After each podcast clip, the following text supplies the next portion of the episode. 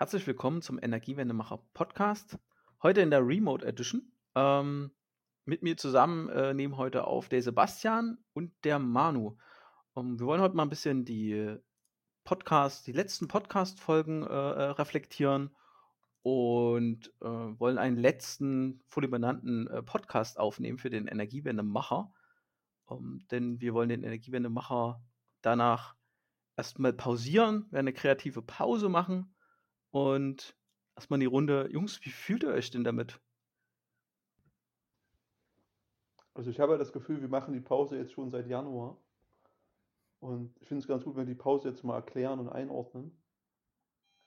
Und ja, jetzt ist auch gerade die Phase, wo man, wo wir auch von unserer Regel abweichen mussten, dass wir uns nicht persönlich treffen zum Aufnehmen, sondern dieses jetzt remote machen. Ja, Coronavirus hat ganz schön reingerissen, ne? Die, äh, äh, dass wir das jetzt remote machen. Auch finde ich jetzt gar nicht so, so schlimm. Aber ja, klar, wir brechen mit einer mit einer Regel. Manu, du wolltest das sagen? Ja, es ist halt, äh, es fühlt sich schon komisch an, ne? Man hat sich dann so eingegroovt, aber ich glaube, so eine kreative Pause, wie wir sie jetzt anstoßen, kommt zum, zum richtigen Zeitpunkt, weil es ist ja nicht nur jetzt bei uns irgendwie, ähm, sondern auch auf der Welt ist ja vieles in Bewegung. Ne? Und äh, ich finde es eigentlich irgendwie ganz passend. Jetzt arbeiten wir alle remote und ähm, jetzt ist vielleicht auch mal der Zeitpunkt, äh, sich ja, eine kreative Auszeit zu gönnen. Hm, haltet ihr es für sehr pathetisch, da, äh, dass jetzt das Corona, also es wird ja für alle möglichen Changes gerade äh, äh, verantwortlich gemacht, gerade im Hinblick auf die Digitalisierung. Ne? Auf einmal erkennen alle, ah, wir können ja auch alles remote machen. Findet ihr es ein bisschen pathetisch, da jetzt alles an diese Corona-Krise äh, äh zu hängen? Ja, ich finde es auch total falsch, weil, wie gesagt, die Kreativpause haben wir, denke ich, im Januar oder im Februar gemerkt, dass jetzt echt mal eine Pause ansteht. Themen sind ein bisschen ausgegangen. Und wir mussten mal einen Fokus anders. Ich weiß nicht, wie es euch ging, aber ich brauchte den, den Kopf und den Fokus für andere Sachen. Und ja, dann ist das, jetzt hat es eher nochmal befeuert, ja, indem man ein bisschen räumliche Distanz hatte. Und gutes Corona ist halt jetzt die Ursache dafür oder der Auslöser. Hm. Ich finde auch, nach einem Jahr Energiewende-Macher, ähm, ähm, klar, die Energiewende ist noch wichtig, ist gerade jetzt in den Hintergrund getreten, aber ich, ich, ich finde halt, es gibt noch andere, andere Themen oder wir haben uns auch anderen Themen geöffnet. Ähm, wir hatten ja auch äh, zunehmend in unserem Podcast viele Kulturthemen, ähm, aber auch immer wieder den Wunsch, nach tiefer technisch in Data Science reinzugehen oder von diesem und jenem mal äh, äh, mehr zu erklären. Eigentlich haben wir uns von diesem Anfangsding, wer macht denn da die Energiewende, äh, äh, die Leute zu interviewen, ein bisschen, bisschen entfernt. Und das ist ja aber auch nicht schlimm. Also ich finde es ja auch, wir, wir, in dem Podcast ging es ja immer schon darum, dass wir mit uns mit Dingen beschäftigen, die wir auch persönlich cool finden oder uns mit Leuten unterhalten, von denen wir denken, dass die coole Dinge vorantreiben, dass die visionär vielleicht unterwegs sind, ja. Ähm, und das ist schon, also so eine Eigenmotivation oder so ein bisschen auch der, der Wille, sich mit coolen Dingen zu beschäftigen, der ist ja nach wie vor da. Ja. Aber halt nicht mehr in dem Format, denke ich. Wie du schon gesagt hast, Energiewende-Macher passt einfach nicht mehr so richtig.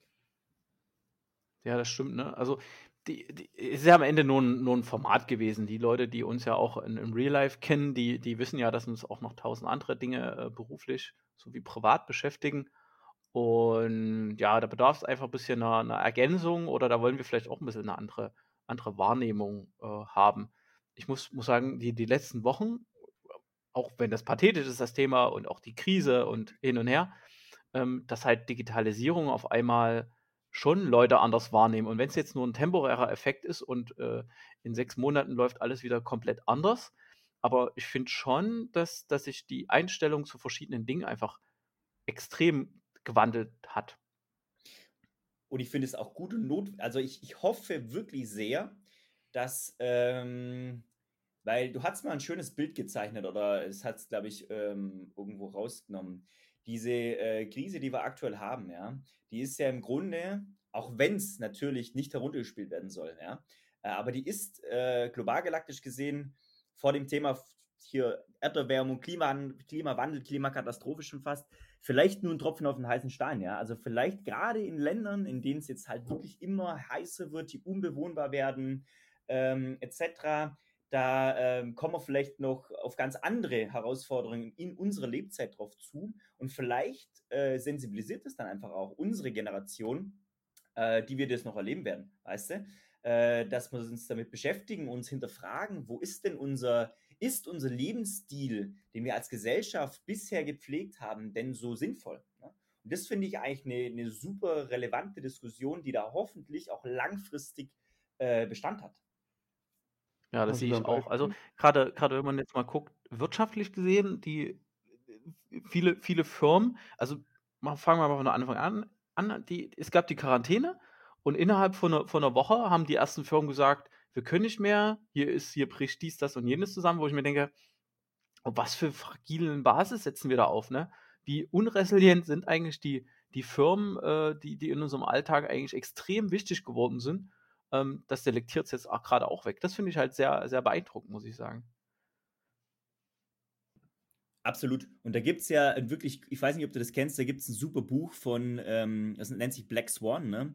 Von Nassim Talib. Und ähm, der, es wird oft in der Politik gesagt, wie du es gerade eben gesagt hast, unsere Systeme sind nicht resilient, äh, weil wir dieses Ereignis nicht vorhersehen konnten. Das ist quasi der Black Swan, das ist der, der schwarze Schwan am Horizont, der einfach auf einmal da war, ja.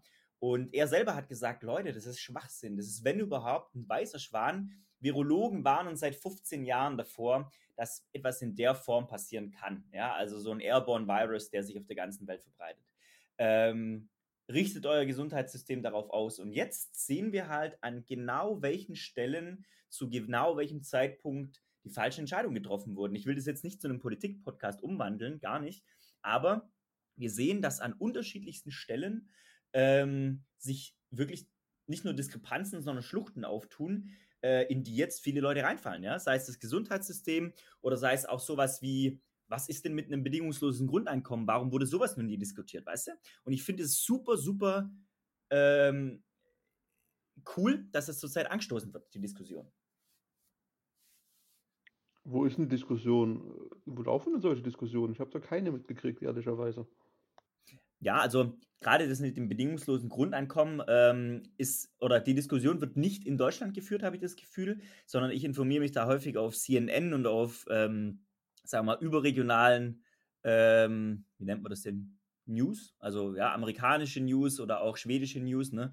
Ähm, wo es dann darum geht, äh, Spanien hat ja jetzt vor, ähm gestern oder vorgestern ähm, öffentlich angekündigt, über ein bedingungsloses Grundeinkommen ähm, zu diskutieren, auch im dortigen Parlament zu diskutieren, ähm, ob man das einführen könnte in der Krise ne, und ob das dann danach auch Bestand haben könnte. Ähm, also noch wird die Diskussion nicht in Deutschland geführt, aber sie ist weltweit, wird sie von verschiedenen Ländern angestoßen. Ne? Mhm. Das ist ja interessant, danke. Also ich hatte das zwar auch mitgekriegt, ähm, dass das immer mal hochkam, aber nicht, dass man das auch wirklich politisch diskutiert. Ich denke, das gibt einem auch Chancen, darüber zu entscheiden, wie man in der Zukunft leben und arbeiten will. Weil was wir ja gerade merken, dass vielen Leuten äh, einfach das Einkommen wegbricht. Also wir haben jetzt Glück, dass wir ein regelmäßiges Einkommen haben, das auch sehr stabil ist. Aber wenn du eben äh, von Auftragslage sehr abhängig bist oder Gastronom bist, äh, dann, ich glaube, denen tut das halt richtig weh gerade. Und das wird auch die nächsten Wochen noch so sein. Klar. ein Grundeinkommen kann ja die, die Not erstmal lindern, dass der Mensch sich dann auch anders entscheiden kann, was er mit seiner Zeit anfängt und dass man auch ein bisschen das entkoppelt, das, das Arbeitsleben von dem ähm, finanziellen Überleben. Absolut. Und ich, das ist auch was, was ich denke für die Zukunft, über das wir uns auch vielleicht in, in einem, ja, über das wir uns vielleicht auch wirklich unterhalten könnten, ist auch sowas wie neben dem bedingungslosen Grundeinkommen, was, wie du sagst, so ein, so ein Überleben sichert und was vielleicht auch jemandem ermöglicht, der halt gern äh, zum Beispiel andere Menschen pflegen möchte oder als ähm, Krankenpfleger unterwegs sein mag, aber es aktuell einfach äh, nicht kann, weil er damit in München schlichtweg nicht überleben kann, zum Beispiel, ne, weil er sich nie mal die Miete davon leisten kann. Ähm, dass wir auch über neben solchen Themen darüber reden, wie, hm, wie soll ich sagen, wie sich die, wir nehmen aktuell als Gesellschaft aufeinander Rücksicht, weißt du? Und wie man dann so vielleicht weg von diesem Hardcore-Kapitalismus, nenne ich es jetzt mal, den wir jetzt ja auch in den Staaten sehen, ähm, der einige Lücken dann auch reißt für eben nicht die Gewinner. Ähm, so einfach eine vielleicht neue, neue Art des Wirtschaftens. Ja? Sind die Kennzahlen, die wir aktuell verwenden, Wachstum etc., sind es denn noch die richtigen? Und vielleicht da auch ähm, einen breiteren Blick anwenden, so äh, was, ja, wie, wie muss Wirtschaften aussehen, dass es in irgendeiner Form gesellschaftlich die nächsten 100 Jahre noch funktionieren kann? Da glaubt ihr zum Beispiel, dass die Bezahlung von Pflegekräften und von Krankenhauspersonal äh, steigen wird nach der Krise? Glaube ich nicht. Das meine ich ja genau, was ich vor uns meinte mit diesem, äh, ist es pathetisch. Und äh, äh, so, so, gern wie ich das wollte, dass das genauso kommt, wie das Manu sagt, ne, dass Nachdenken über das Wirtschaften stattfindet, ähm, äh, glaube ich es halt eher nicht. Ne? Wenn, man, wenn man sieht, äh, Japan ganz schnell haben die mal 1000 Milliarden in den Markt gedrückt. Und da liefen vorher schon, da haben die schon 2000 Milliarden, das sind an Dollars in den Markt reingedrückt, dass es einfach weitergeht wie bisher. Also ich, ich weiß nicht, wie oft wir uns nochmal so retten können. Ähm, und, und was wir halt bei dem Fachkräftemangel, weil wir haben jetzt gerade, der Fachkräftemangel liegt transparent da bei Pflegekräften und, und auch überall alle Leute, die gerade hart, hart arbeiten äh, in der Krise. Er, er, er, schafft es nicht, diese, diese, diese Jobs mit mehr äh, Wert aufzufüllen und er schafft es auch nicht, dort, dort höhere Löhne zu generieren. Und so gern wie ich das will, was Manu sagt, ne, dass darüber nachgedacht wird, dass sich Dinge auch mal elementar ändern, dass es ein Grundeinkommen gibt, dass, dass wieder mehr verstaatlicht wird, dass man halt, bei wie vielen Sachen habe ich in letzter Zeit auch auf Twitter ganz oft gehabt, oh ja, der Markt regelt das, Smiley. Wo ich mir dachte, nee, der Markt regelt es halt einfach nicht. Ne? Und das sehen wir in, in, in letzter Zeit extrem oft, dass, dass der Markt es halt nicht reißt. Ne? Gibt ja diesen schönen Spruch, äh, Schulden vergemeinschaften und Gewinne äh, kriegen die Einzelnen dann wieder. Ne? Das ist dann wieder freier Markt. Und ähm, ich glaube, die Krise wird schnell rum sein.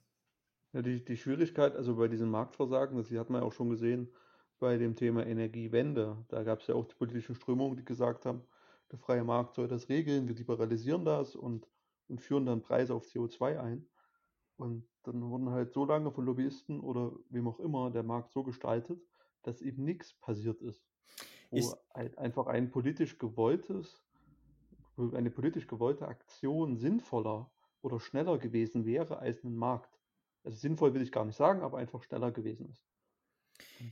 Das heißt, auf den Markt zu setzen, setzt eine unglaubliche Zeit voraus und auch ein träges System, was langsam reagiert. Und es gibt Zeiten, da hast du diese, kannst du die nicht warten, bis es reagiert. Also jetzt Krisenzeiten wie jetzt, wo die Leute halt heimschickt. Oder auch nicht bei, ähm, naja, so, sagen wir mal, die, diese Umweltkatastrophe, die so vor der Tür steht. Da will ich auch nicht warten, bis ein Markt das in 30 Jahren langsam reguliert hat. Aber ich glaube, da, da, kommt, äh, und, und da gebe ich euch beiden recht, gerade mit dem, der Markt regelt sich eben nicht selber, aber um deine, um deine Frage nochmal aufzunehmen, Sebastian, oder auch deine, ähm, deine, sagen wir mal, deinen skeptischen Blick, Stefan, ähm, immer dann, wenn es eine kritische Masse an Leuten gibt, die einen Systemumbruch fordern, dann gibt es den in der Regel auch. Und wenn wir uns mal anschauen, die Leute, die jetzt in ihren 20s sind oder die jetzt in ihren Teens sind, ne, die sind super krass auf das Thema ähm, Nachhaltigkeit, nachhaltiges Wirtschaften, Umweltbewusstsein und auch Wertigkeit von Berufen, ähm, glaube ich, schon äh, nicht fixiert, aber das ist, gehört zu deren Lebensrealität. Die sehen, dass sich dort was tun muss und die sind jetzt noch nicht am Ruder, aber die Generation, die jetzt am Ruder ist, also Seehofer und Konsorten, die jetzt Ende 70, Mitte 70 sind, ja, ähm, die werden das Ruder auf absehbare Zeit biologisch abgeben werden. So, das heißt, ähm, auch dort, wenn wir dort eine kritische Masse von jetzt 15-Jährigen, die in zwei, drei Jahren auch wählen dürfen, bis den Mit-30ern, die ein ähnliches Mindset haben, wenn diese Masse quasi in den politischen Markt drückt, das kann noch mal fünf, fünf, acht Jahre dauern oder so, ne? Aber spätestens dann haben wir, glaube ich, einen Kipppunkt erreicht, ähm, dass es nicht mehr sein kann und auch nicht mehr vertretbar ist, auch politisch nicht mehr vertretbar ist, dass ein Mitarbeiter bei BMW am Band 4000 Euro netto bekommt und eine Krankenschwester mit 2000 netto heimgeht. Ne? Ähm. Und das ist genau der Punkt. Herr Manu, ich bin nicht gut in Geschichte, aber gehen wir mal zurück in die 80er, wo die Grünen aufgekommen sind. Mhm. Waren alles tolle junge Leute, also tolle nicht, waren halt junge Leute, die Ideen hatten und die was verändern wollten. Die sind jetzt so alt, dass du sagst, sie sind ja im Weg. Mhm. Das, sind die, das war dieselbe Generation. Joschka Fischer hat den Sozialstaat mit abgeschafft. Genau. Das heißt, die, hm? worauf will ich hinaus? Es gibt dieses, diese Umwelt, die einen so sehr beeinflusst, dass du deine Ideale hinterfragst und dass du auch dich weiterentwickeln kannst und dich für was anderes interessierst. Und dann, du kommst mit 17 oder mit, mit 18 aus der Schule raus mit einem Abitur, hast irgendwelche Ziele und dann lernst du ein bisschen die Umwelt kennen, kommst in deine erste Firma und ja, irgendwann kriegst du, bist du dann so gesetzt und du hast dann, die Ziele verschieben sich. Und, und, das wird der Generation, die du jetzt beschrieben hast, genauso passieren. Dann haben die ein Haus gebaut, sind auf einmal wirtschaftlich erpressbar, weil die sich immer schön an alles halten müssen, damit sie ihr Geld kriegen jeden Monat. Und genau das, das glauben, dass sie das tun müssen. Und genau das glaube ich nicht, Sebastian. Genau an diesem Punkt glaube ich, ähm, dass es nicht passieren wird, weil im Gegensatz zu der Generation, die du angesprochen hast, die in den 80er, 90er Jahren, die jetzt quasi die politische Landschaft lenken, diese Generation hatte tatsächlich als Leitbild beruflich, ich muss in irgendeiner Firma anfangen, weil da verdiene ich Kohle und dann baue ich mir mein Haus und dann äh, bin ich wirtschaftlich erpressbar. Die Generation, die jetzt äh, in den Startlöchern steht im Berufsleben, die sagt, hey, pass mal auf, ich kann durch die Digitalisierung erstmal von überall aus arbeiten. Zweitens, ich kann äh, bei einem Startup fangen, ich, ich, kann, ich kann eine App programmieren oder ich kann whatever tun. Ähm, und ich kann unabhängig von einem festen Anstellungsverhältnis Geld generieren, und zwar gutes Geld verdienen. Und selbst wenn ich ein festes Anstellungsverhältnis habe, dann würde ich mir nie eine Wohnung ans Bein binden oder ein Haus ans Bein binden, sondern ich glaube, ein Großteil dieser Bevölkerung, der, der jungen Leute aktuell sagt sich, hey, ich, mein höchstes Gut ist eine Flexibilität, ist ein Einkommen, was mir ausreicht, ja. Dafür muss ich nicht in einem großen Konzern arbeiten, ich muss auch keinen Abteilungsleiterposten haben, sondern ich möchte mich selbst verwirklichen und das unterscheidet, und ich habe auch durch die Digitalisierung die Möglichkeit dazu, und das unterscheidet die Generation, die jetzt heranwächst, von der vorigen. Also mir haben die in der Oberstufe, in der Schule, haben die ständig erzählt, ihr müsst äh, flexibel sein, ihr müsst gut ausgebildet sein, ihr müsst überall hinziehen können. Das war so die Lüge für, äh, für die Nachwendegeneration. Und dann, was war das Ergebnis, wenn du es machst? Du ziehst dann in irgendwelche Städte, wo du einen Job hast und nicht ankommst und so weiter. Das ist total sozial äh, ganz anderes soziales Umfeld und du auch deine Wurzeln zum Teil verlierst. Also, das heißt, unser, also was ich sagen will, ist, wir sind ja zum Teil schon so aufgewachsen, dass es hieß, hier, es gibt andere Ziele und, und, und sei flexibel, du kannst, du findest überall was, du, wenn du gut qualifiziert bist, das ist eine Lüge. Dann ist der nächste Punkt, äh, du musst nur äh, woanders hinziehen wollen, du kannst von überall aus, du kannst überall arbeiten. Das passt doch alles nicht zur Realität. Das ja. ist doch so, wie wenn ich dir sage, wenn du nur willst, kannst du alles schaffen. Ja, das kann ich dir sagen und ich kann daran glauben. Aber wenn du gewisse Voraussetzungen nicht hast, dann kannst du es nicht schaffen. Äh, ja, aber die Voraussetzungen zu erfüllen oder irgendwie zu erreichen, ich meine, nehmen wir mal an, ich möchte jetzt, ich habe mir das Ziel, und ich gebe dir da recht, du kannst nicht alles erreichen, was man sich äh, vielleicht vornimmt. Ich kann jetzt nicht der König von Thailand werden, ja, so. Aber ähm, es ist natürlich heute schon durch äh, Online-Formate, durch Online-Learning äh, möglich, dass ich mir in den Kopf setze, ich möchte jetzt ähm, zum Beispiel als Freelancer arbeiten äh, und Webseiten programmieren. Ja, dann kann ich. Dann kommen wir wieder in den Podcast von letzten Mal mit dem Codecamp, mhm. wo wir wieder eine Diskussion dann führen zwischen äh, ich kann mir Wissen einfach, ich bin, Wissen ist mir einfach zugänglich gemacht. Mhm. Gehe zum Codecamp zwölf Wochen und dann bin ich Programmierer, wo dann so ein, so ein Arsch wie ich da ist, der sagt, ja, du kannst dann zwar toll programmieren, aber genau die eine Sache. Das ist nicht der Anspruch, den ich an Programmierer stelle. Okay, ist diskutabel. Aber du gibst mir recht, dass es heute mit weniger finanziellen Ressourcen möglich ist, sich Wissen anzueignen als noch früher. Ich gebe dir recht, dass vieles viel einfacher zugänglich ist und das müsste viel mehr genutzt werden. Okay, da können wir das wäre, hm? das, das wäre auch meine Hoffnung, ne, dass das halt gerade die Digitalisierung viel demokratisiert. Aber das wird uns schon seit den 2000ern versprochen mit, ja, mit Social Media und und und. Ich glaube, es kommt langsam, weil äh, eine Krankheit dieser digitalen Generation, äh, ähm, gerade die Millennials, ist halt auch, wir, wir überblicken gar nicht mehr so große äh, Zeiträume. Also wir sind da vielleicht zu, zu ungeduldig. Wir sehen ja gerade, was es für ein großes Gut ist, äh, Digital Native zu sein, ne? Weil viele tun sich halt so unheimlich schwer, diese, diese Medien zu nutzen. Für uns ist es ein leichtes. Also für mich ist es gar kein großer Energieaufwand, hier am Tag äh, mehrere Messengers äh, zu, zu, zu äh, handeln und äh, gleichzeitig halt noch inhaltlich zu arbeiten. Also für mich macht es gerade keinen Unterschied, ob ich bei den Stadtwerken bin oder halt nicht. Ne? Und manche, die halt dann zehn Jahre älter sind oder in einer ganz anderen Phase ihres Berufslebens sind, für die ist es halt nicht so easy möglich. Und, und vielleicht ist, also meine Hoffnung, also so negativ wie ich vor uns war, aber ein bisschen meine Hoffnung ist, dass die Digitalisierung da schon was demokratisiert. Ähm, hm. Und weil es halt die Hürden alles mög für alles Mögliche senkt. Aber die, die Technologien kommen gerade erst. Ja. Ich habe jetzt auch in einem Buch gelesen, äh, dass man ja im, im Internet oder auch in der digitalen Welt zählt ja nicht unbedingt eine Hierarchiestufe oder irgendwie ein gewisses Alter, sondern es zählt einfach, äh, ist die Idee gut oder ist das, ist das richtig, ist das prüfbar richtig. Und wenn du in so einem Umfeld aufwächst, hast du einen anderen Zugang zu Wahrheiten und zu Wissen. Ja, definitiv. Ja. Und ja, und vor allem auch, da kommst du dann ganz schnell auch in so, ähm, ja, nennen wir es vielleicht mal Governance- oder Ethikthemen, ja. Ähm, weil ich glaube, was, was oftmals auch überschätzt wird, gerade von, von, äh, von klassischen Managern oder von, von Politikern, die jetzt in Entscheidungspositionen sind, ist, inwieweit sie noch ihre eigene Welt überblicken können. Und da ist es, glaube ich, schon so, wie du sagst, die, die ähm, Sebastian, anderen Blick auf Wahrheiten.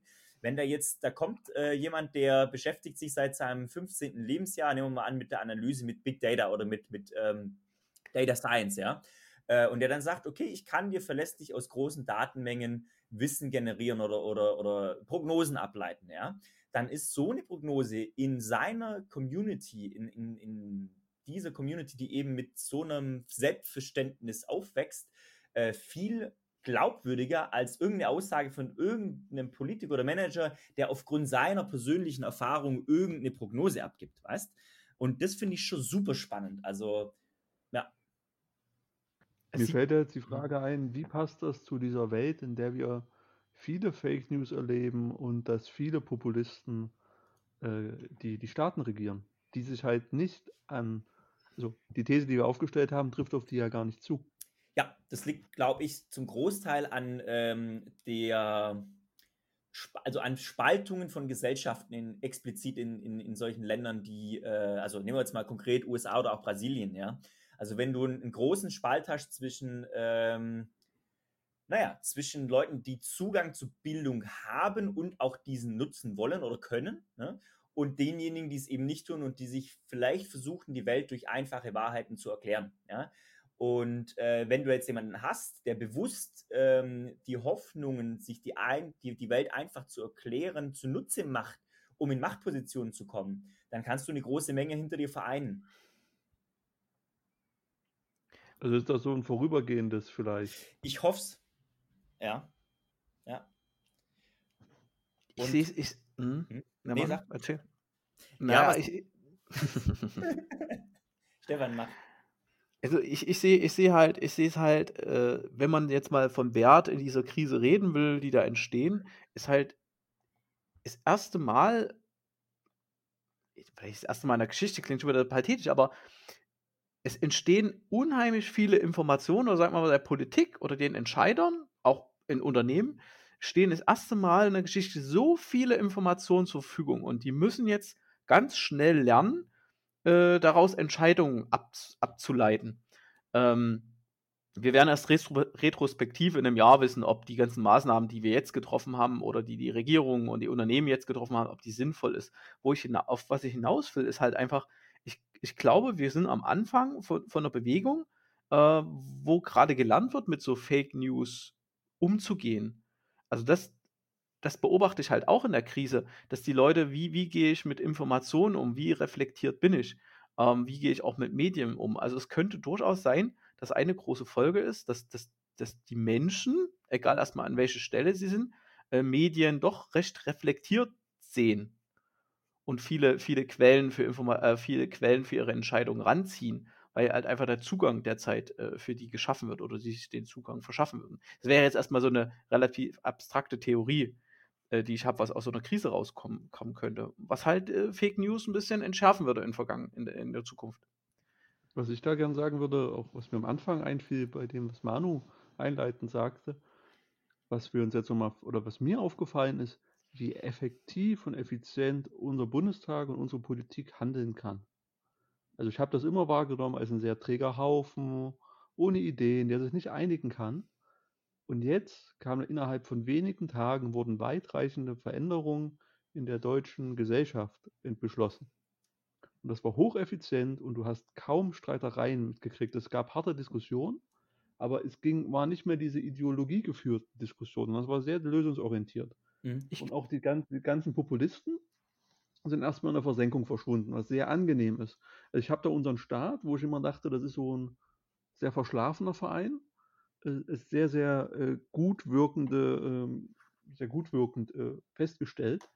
Und äh, in meiner persönlichen äh, Informationssuche habe ich nach ein paar Tagen von diesem Corona-Overflow auf den News-Plattformen bin ich dazu übergegangen, auf die offiziellen Seiten von also Stadt Leipzig zu gehen oder oder halt sowas, ne? Also Oder RKI die, oder so, ne? Die haben, genau, wo ich dann sage, okay, den traue ich jetzt hier, weil das ist nicht immer dasselbe, das ist nicht der Artikel von gestern, nochmal mit zwei Ausrufezeichen mehr, sondern ist was anderes. Also man wählt sich das anders. Aber ich wollte vielleicht nochmal sagen, dass ich auch unglaublich froh bin, dass wir jetzt in Deutschland leben und auch wie das System organisiert ist.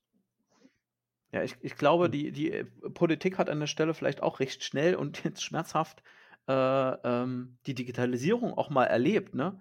ähm, alle Nachteile und, und, und Vorteile. Ähm, weil wenn man überlegt, es, es sind nur Politiker in Fokus geraten, die halt wirklich damit umgehen konnten. Man hat ganz schnell gemerkt, dass so, naja, ältere Teile von Parteien oder äh, sehr populistische Strömungen gar keine Chance hatten, auf den Zug aufzuspringen, weil er war einfach, er war einfach zu schnell weg. Ne? Es gab halt nicht extra über Pressemitteilungen und bla bla bla, Nee, es gab RKI. RKI macht jeden Tag eine Pressekonferenz. Ähm, fertig. Also näher und den kann ich mir im Livestream angucken. Ähm, wenn er das gesagt hat, ne, da kann man gar nicht erst aufsetzen. Da reden die nur mit der Presse. Die Presse generiert irgendwelche Artikel drauf. Selbst so eine Bildzeitung, ne, die versuchen es noch, aber selbst die sind, die kommen gar nicht mit mit den Informationen. Die Leute wollen ja die Informationen über die Zahlen und was passiert und so auch, auch, auch haben. Ne? Das finde ich schon, finde ich, finde ich krass, wie da die, die Digitalisierung auch ganz schnell äh, äh, äh Einzug gehalten hat in diese Bereiche.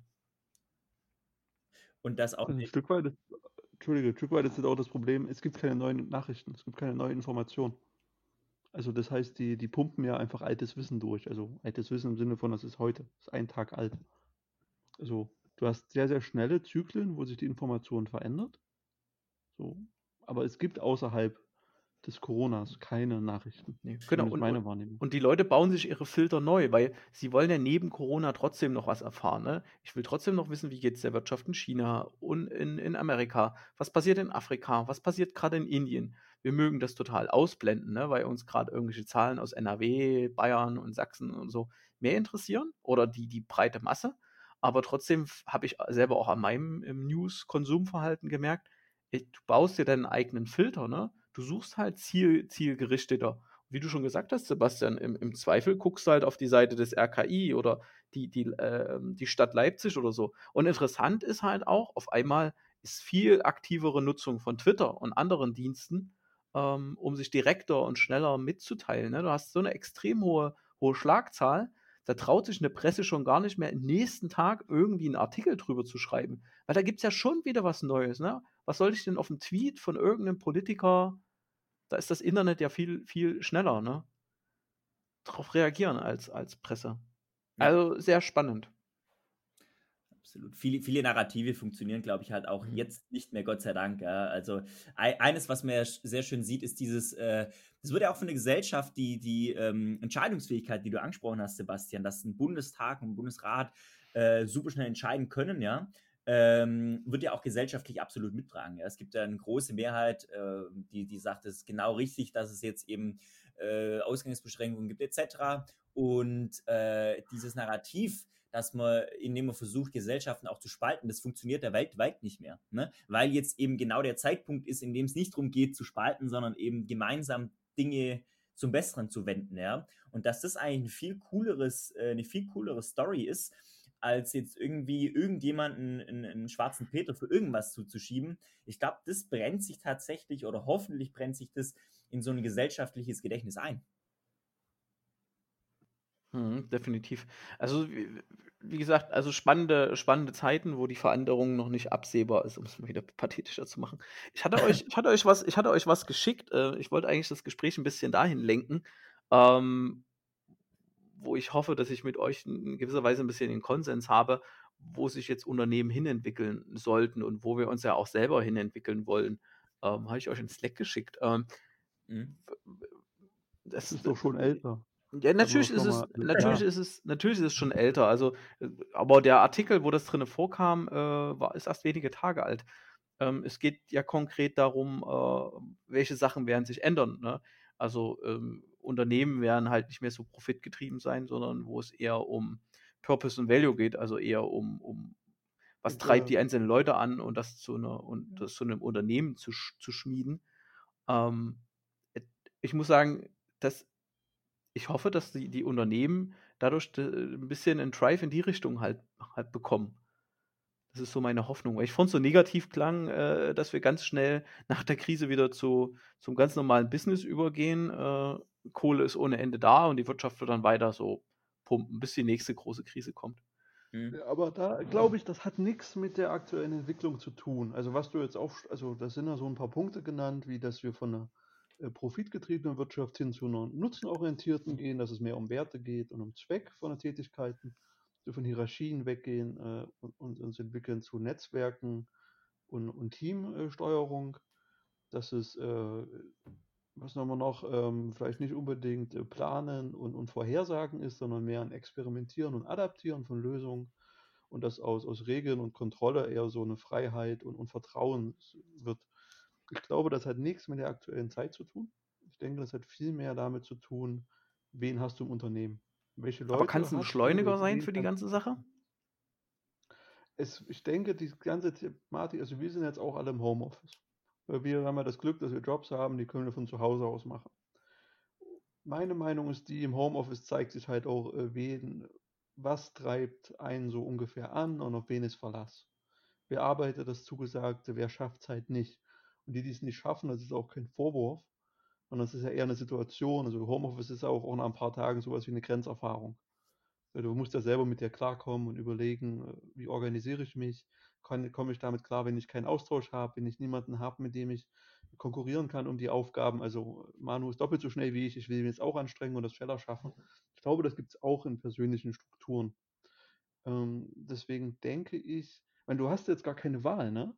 Stefan, wenn du, stell dir vor, du hast ein Team und du hast eine Aufgabe, ja, du wirfst es da in das Team rein und du siehst das Team halt nicht. Du musst denen ja vertrauen, dass sie das machen. Richtig, das ist, es geht ja nicht nur um das Vertrauen, dass die was machen, sondern da ist ja erstmal, ich bin ja da ein Mensch, der prinzipiell in relativ, der, der einfach gut über Menschen denkt, dass sie willig sind. Aber es geht ja schon mal los. Wie kommuniziere ich die Ideen dahin, ne? Mit der Limitierung, ähm, die das Homeoffice halt mit sich bringt. Ähm, wo ich mich im Einzelfall dann doch mal irgendwie mit den Leuten, trotz der, der aktuellen Situation, vielleicht treffen muss. Ne? Wir müssen uns Ja, anschreien über meinst du drei Meter. dieses, meinst du nicht, dass, genau, dieses Anschreien über drei Meter und dieses Rumgekritzel auf Flipcharts, das ist doch nur eine Scheinsicherheit. Ich meine, wenn du mir eine Skizze an Flipchart malst, können wir uns immer noch missverstehen. Ja, definitiv, aber das ist halt nun mal eingelernt, ne? Das, was wir die letzten Ja, eben. ja, das, was wir die letzten 2, 3 Wochen im im Homeoffice machen, äh, ist halt noch nicht so nicht so eingeübt, ne? Also, wenn wir jetzt 3 abstimmen würden, ob wir davon ausgehen, wenn es dann auch mal eingelernt ist, dass es vielleicht sogar effektiver ist, als mit Leuten physisch im Büro zu sitzen, da würden wir alle sagen: „Ja klar, also für die 80% der Zeit kann ich auch super effizient von zu Hause arbeiten.“ Nur Also ich muss sagen, ich komme mit meiner Peer Group gerade sehr gut klar am Arbeiten. Ich bin in der Arbeit eigentlich auch mega zufrieden, was man so schafft, ne? Und wir können uns immer noch gut abstimmen. Manchmal ist hilfreich, man könnte eine Skizze anmalen, aber geht auch ohne. ja auch Tools, ne? Also, man findet halt da schon, äh, verschiedene Modalitäten oder aber Leute, die halt so 'n bisschen Unwillen haben, äh, da ist es schon schwierig, Sachen zu hin äh, hinzutransportieren, ne? Weil der der der Kommunikationsweg ist schon beschränkt und wenn der Empfänger nicht willens ist, die Nachricht zu empfangen, ja, dann prallt die halt einfach ab, ne? Hm. Ja, das ist halt, es wird halt einfach nur offenkundiger, wo du sonst halt einfach nur so schlafende Augen siehst. Also wenn du die Person siehst, siehst du irgendwann dann die Augen so wegknicken. Und äh, jetzt ist es halt, du redest in so, in so einen Lautsprecher und da antwortet niemand. Mhm. genau wie jetzt. Aber, aber nee, aber was ich, was ich nochmal, um, um da auch nochmal drauf einzugehen, also äh, Stefan, ich glaube, es kann ein Katalysator sein. Äh, und zwar sieht man das, finde ich, gerade jetzt in ein paar Bereichen super schön. Der erste Punkt hier. Unternehmen bewegen sich oder können sich wegbewegen von Profit hin zu Purpose and Values. Ihr habt es vielleicht mitbekommen, es gab mehr als einen Aufschrei in unterschiedlichen Dimensionen. Jetzt einer, der mir im Gedächtnis geblieben ist, ist die Handlung von Adidas zu beschließen, okay, wir wollen jetzt keine Mieten mehr zahlen in unseren Ladengeschäften, ja, äh, weil uns ähm, die Bundesregierung, also dieses, weiß ich nicht, wie das heißt, diese Mietstundung oder was, ähm, das Gesetz, äh, was dort oder der, der Beschluss, der dort gefasst wurde, uns das ermöglicht. Es gab einen riesen Aufschrei, ähm, weil eben Adidas bisher super profitgetrieben ist und dann gesagt hat, naja, dann lass uns doch ein bisschen mehr Profit machen, sparen wir mal die Miete von April. Ne? Und das hat dazu geführt, dass sie sich jetzt vor, vor einer Woche Kleinleute dafür entschuldigt haben, ähm, weil es eben doch anscheinend Leuten wichtig ist, dass es heißt, hey Freunde, das kann nicht sein, dass ihr äh, eure Ladengeschäftbetreiber verratet, äh, ihr steht immer für Teamgeist oder wollt für Teamgeist stehen und dann wollte die Miete nicht bezahlen. Da geht was nicht zusammen. Da ist eine offensichtliche Dissonanz zwischen dem, was ihr als Purpose vorgibt zu leben und dem, was ihr tatsächlich zu Profitsteigerung tut. Und dieser Kontrast wird für viele, glaube ich, hoffentlich äh, deutlich offensichtlicher. Also Unternehmen, die vorgeben, einen Purpose zu haben, ihn aber nicht leben, gehen hoffentlich sterben. Und hoffentlich ist dadurch die Krise ein Beschleuniger. Ja, gut, da hat ja, es hat ja auf der einen Seite einen wirtschaftlichen Aspekt und das andere ist ja halt gut, die bestätigen ihre Marke, hat auch wieder einen, einen mhm. wirtschaftlichen mhm. Aspekt. Ähm, fand ich halt auch krass, dass so, also fand ich auch gut, dass das in der Presse gelandet ist, dass über das Handeln von so einer Einzelfirma dann äh, so, so berichtet wird. Ähm, ja, aber das, das, das, das zeigt halt, also ich hoffe ja auch, dass es ein Teil von einem Wandel ist oder wenigstens der, der, der Anfang, der Anfang dahin. Mhm ähm, uns auch anderen Dingen zugutekommt. Ja, wir kommen jetzt fast ans Ende unseres Podcasts. Vielleicht noch von jedem äh, letzte, letzte Worte, letzter Podcast, letzte Worte? Äh, ja, ist jetzt sind wir schön, schön ins Reden gekommen, ist ja fast schade, ne? Aber ist wahrscheinlich das Beste, wenn es am schönsten ist. Und ansonsten bleibt nur gesund und dass wir uns bald mal wiedersehen. Ja, das ja, und, und wieder hören. und ich möchte auch nochmal echt den, den Zuhörern des Podcasts, die uns da jetzt das letzte Jahr verfolgt haben und auch nochmal unseren Gästen, die wir eingeladen haben, ein, ein großes Dank aussprechen. Es hat echt, glaube ich, spreche für uns drei, richtig Freude gemacht, auch mit den Gästen uns über coole Themen zu unterhalten. Ja, und auch äh, zum Teil einfach Feedback von, äh, von der Podcast-Community via E-Mail oder was auch immer zu bekommen. War echt cool. Ja, war, war eine mega coole Zeit, vor allem mega äh, coole ähm, Podcast-Gäste und auch äh, so, so einen Podcast halt am, am Laufen zu halten, so nebenbei. Ne? War ja alles irgendwie nebenbei und ja, war eine, eine, coole, eine coole Zeit mit dem Podcast. Ja. Gut. Dann bis die Tage. Bis die auch Tage. an die Zuhörer.